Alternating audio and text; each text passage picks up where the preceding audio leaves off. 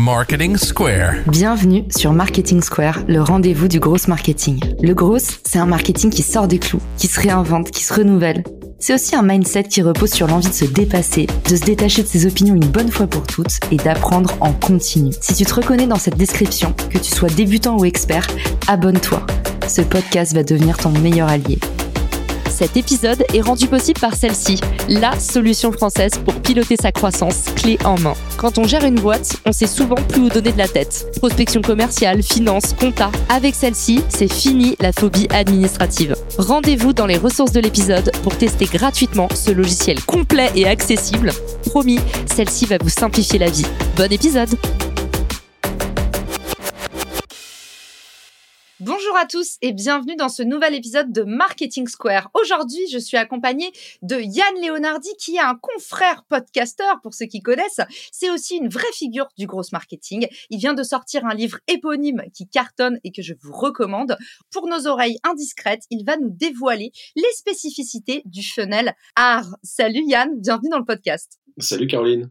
Alors, le funnel art, ça me fait un peu penser à chaque fois à, tu sais, ce film personne n'arrive à le prononcer ou on se trouve toujours bête quand on le prononce. Pourquoi est-ce qu'on se donne autant de mal? Est-ce que c'est vraiment si utile que ça? Au départ, c'est juste un concept de start-up qui allait euh, être associé au growth hacking, c'est-à-dire trouver des moyens d'optimiser la croissance d'une activité. Je me suis rendu compte en l'utilisant que c'était un peu comme une grille de lecture qu'on pouvait venir poser sur euh, n'importe quel type d'activité. J'ai plusieurs exemples là-dessus et qui nous permet en fait de comprendre ce qui se passe si je dois te faire l'explication de cet acronyme un peu barbare, qui a le mérite d'être facile à retenir, parce que c'est effectivement euh, un truc un peu différenciant. En fait, ça veut dire acquisition. Les gens découvrent ton activité. Activation, ils comprennent la valeur de cette activité pour toi. Il y a vraiment cette notion un petit peu d'expérimentation. Il faut qu'ils comprennent et qu'ils expérimentent. Après, la rétention, c'est le fait de revenir, de rester en contact avec ton activité. Deuxième R, c'est la recommandation. Tu vas faire une action qui va permettre la diffusion, la visibilité de ce service. Donc, ça peut être du bouche-oreille, par exemple. Et puis, le dernier R, c'est le revenu. Donc, l'argent qui rentre in fine. Tu le présentes comme un funnel et pendant longtemps, ça a été présenté comme un funnel, justement par notamment l'inventeur du concept, qui était un mec de la Silicon Valley, les gens arrivent, ils sont activés, ils restent, ils font du bouche à oreille et euh, l'argent rentre. Et en fait, en vrai, c'est pas vraiment un funnel chronologique, c'est plutôt un modèle qui permet de comprendre ce qui se passe. Parce que, en fait, pour comprendre et optimiser la croissance d'une activité, ben, en fait, il faut essayer de s'approcher au plus près possible de la vérité de l'expérience utilisateur telle qu'on la propose et qu'on comprenne ce qui se passe là où ça coince, là où il y a des frictions, là où on pourrait améliorer les choses. Et pour le coup, ça, c'est une grille de lecture c'est pas vraiment un funnel. Un funnel, c'est des étapes chronologiques qui font que si t'as pas passé l'étape d'avant, t'as pas le droit de passer à l'étape d'après, en gros, tu vois. Et là, c'est pas le cas parce qu'en fait, on comprend rapidement que tu peux très bien faire de la recommandation avant même d'avoir été activé. Je te donne un exemple. Je prends une patinette euh, électrique dans la rue, euh, je sais plus quelle marque euh, il y a en ce moment parce que ça change tout le temps. En fait, au moment où je l'utilise, j'ai pas encore vraiment expérimenté complètement le service, mais je suis déjà en train de faire de la recommandation puisque je me balade avec un truc que je suis un panneau publicitaire ambulant, en fait, tu vois. Là, on comprend que c'est pas vraiment chronologique, que les étapes peuvent apparaître dans un peu n'importe quel sens, et que c'est vraiment un modèle où on comprend est-ce que j'utilise tous les leviers qui sont à ma disposition pour faire grossir l'activité? Est-ce que les gens reviennent? Rétention. Est-ce qu'ils ont compris? C'est vraiment le BABA, c'est que si t'as pas compris ce que ça peut t'apporter, bah il y a peu de chances que tu reviennes. Et ça, c'est valable pour n'importe quelle activité.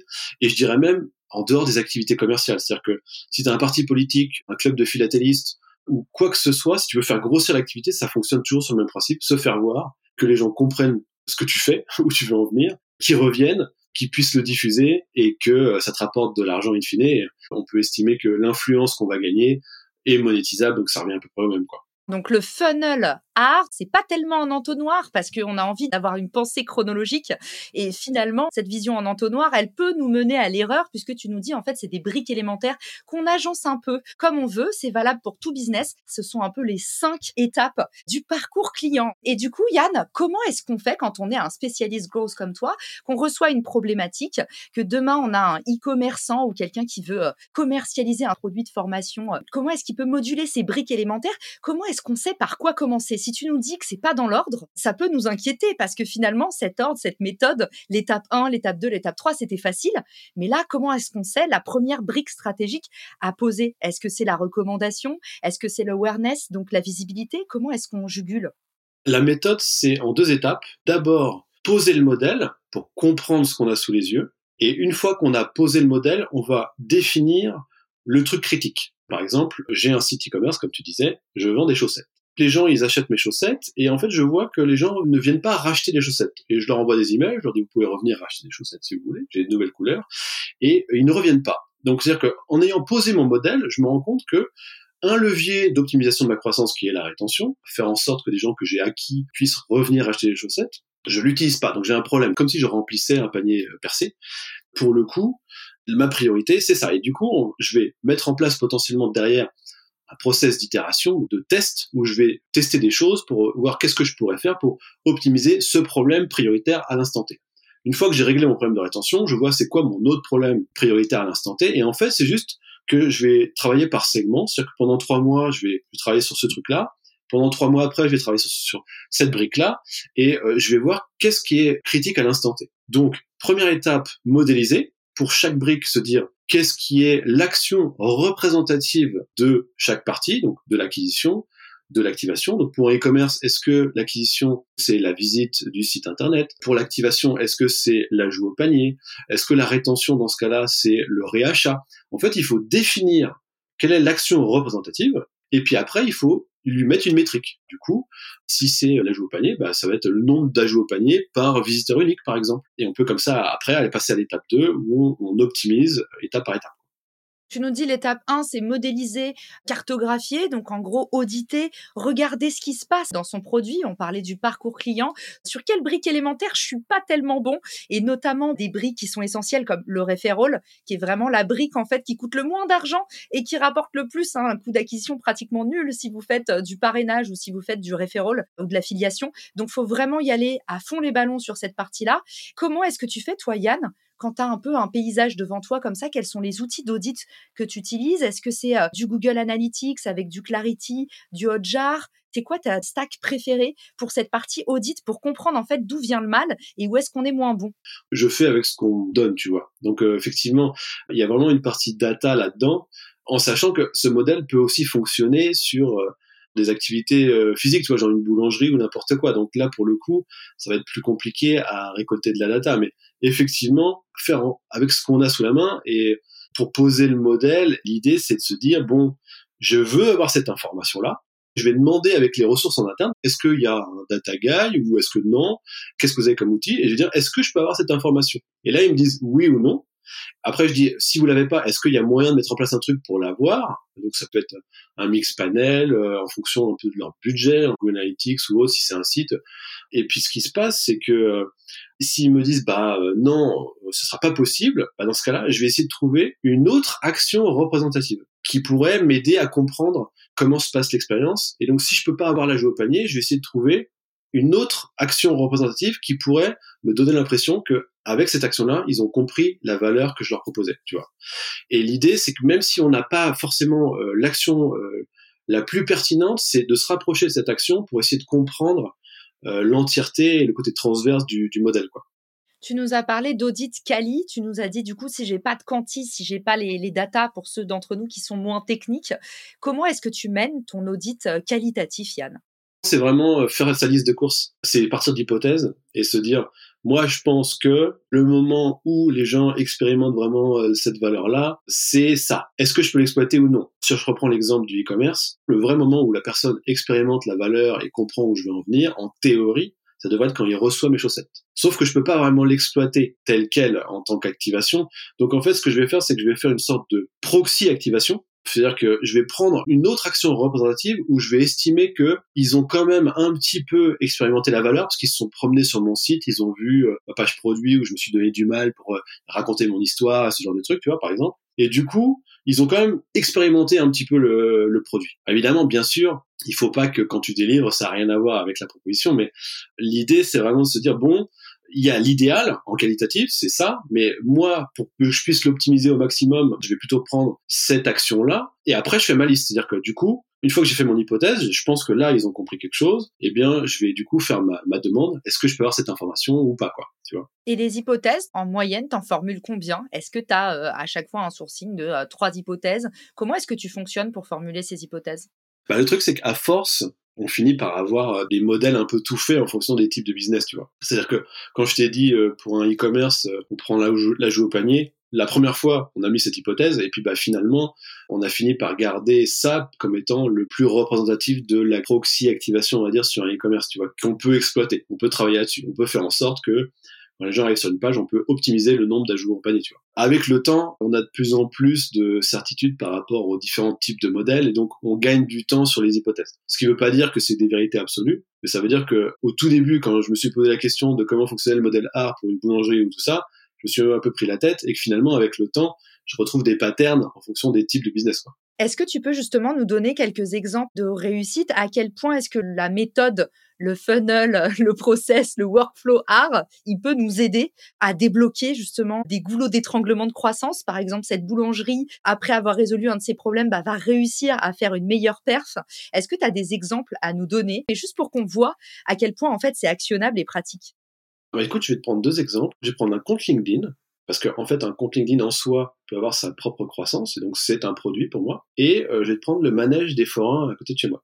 En fait, le but du jeu, quand on veut faire grossir quelque chose, que ce soit une startup ou euh, n'importe quoi, un compte LinkedIn ou un manège, comme je disais, c'est d'arriver à se débiaiser et se rapprocher le plus possible de la vérité de l'expérience. Tu vois. Tant qu'on n'a pas posé un modèle, en fait, on va être vachement sur nos biais psychologiques. En particulier, quand on se lance, on va être sur des trucs du genre ah oui, mais il faut que je fasse plus d'acquisitions, tu vois. En fait, tant qu'on n'a pas posé les trucs et qu'on n'a pas vu clairement que aucun des gens qu'on fait rentrer ne revient, et eh ben en fait, on reste toujours sur cette idée que oui, non, mais il faut que je fasse plus d'acquisitions, peut-être qu'il faut que je fasse des relations presse, tu vois, des plein de trucs comme ça.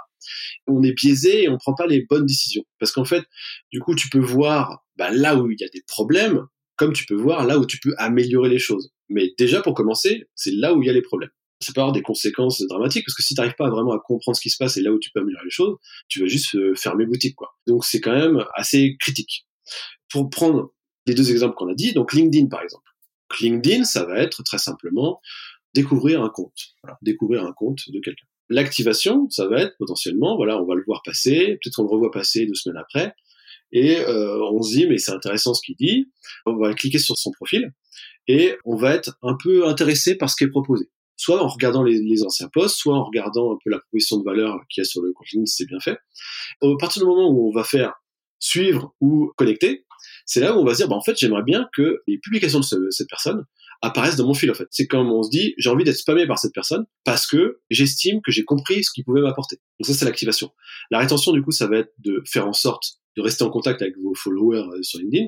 Et puis, la recommandation, c'est vachement intéressant sur LinkedIn parce que tu peux avoir des partages, mais LinkedIn, on sait très bien que les partages, faut surtout pas faire ça, parce que ça n'a aucun reach organique. Donc le partage, qui est normalement le vrai truc de recommandation, ne fonctionne pas sur LinkedIn. On sait que c'est les commentaires qui vont permettre d'avoir le plus de reach de proche en proche. Quand les gens commentent, ils font une action involontaire de recommandation puisqu'ils vont le partager à leur réseau. On comprend que si on veut optimiser la recommandation involontaire, eh bien, il faut euh, toucher les gens dans l'émotion pour qu'ils commentent ou utiliser des techniques pour pousser aux commentaires. Alors, il y avait le fameux euh, contenu contre commentaire qui a longtemps marché. Je vous envoie un PDF si vous commentez. Bon, bah, ça, c'était une technique pour avoir du referral involontaire, de la recommandation involontaire. Et puis, le revenu, moi, si j'utilise LinkedIn dans mon activité professionnelle qui est à part, donc mon activité de consultant qui a son propre art, j'utilise pas le dernier R de revenu sur LinkedIn. Par contre, si je commence à faire des posts sponsorisés, eh bien là, j'utilise le dernier R de revenu pour LinkedIn. Et en soi, ce que je propose sur LinkedIn est un produit en soi, une expérience en soi, qui me rapporte de l'argent. Ça, c'est pour LinkedIn.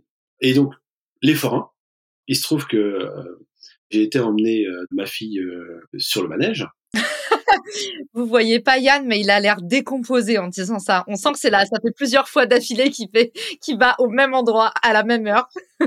ouais, je me suis fait avoir, mais c'est vachement intéressant la côté double psychologie du truc. C'est que, rapidement, je t'explique. En fait, ils ont fait en sorte d'être sur le flux des piétons. Voilà, ils sont mis à un endroit bien précis. Ils ont payé un emplacement à la mairie. Moi, je passe devant, je suis dans le flux d'acquisition pour découvrir le truc.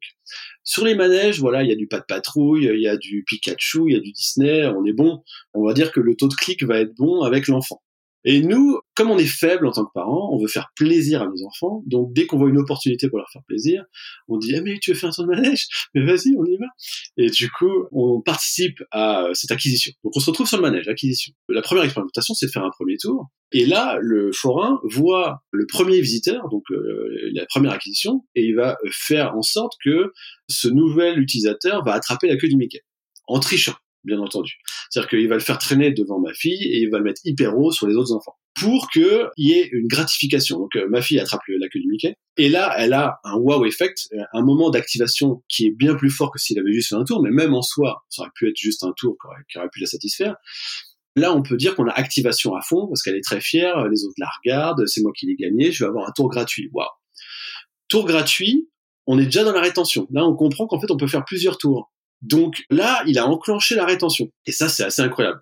Pendant ce temps-là, pendant qu'elle est contente parce qu'elle a attrapé la queue du Mickey et qu'elle tourne sur le manège, il y a d'autres enfants qui passent devant. Leur bonheur apparent fait de la recommandation pour les enfants qui passent. Et puis, euh, moi après, du coup, je vois le truc, je me dis, ah, ça lui plaît, je reviendrai, je vais voir la, caisse, je voudrais euh, des tickets. Et il me dit, bah, en fait, euh, si tu en achètes 10, tu auras le 11e gratuit. Optimisation des revenus.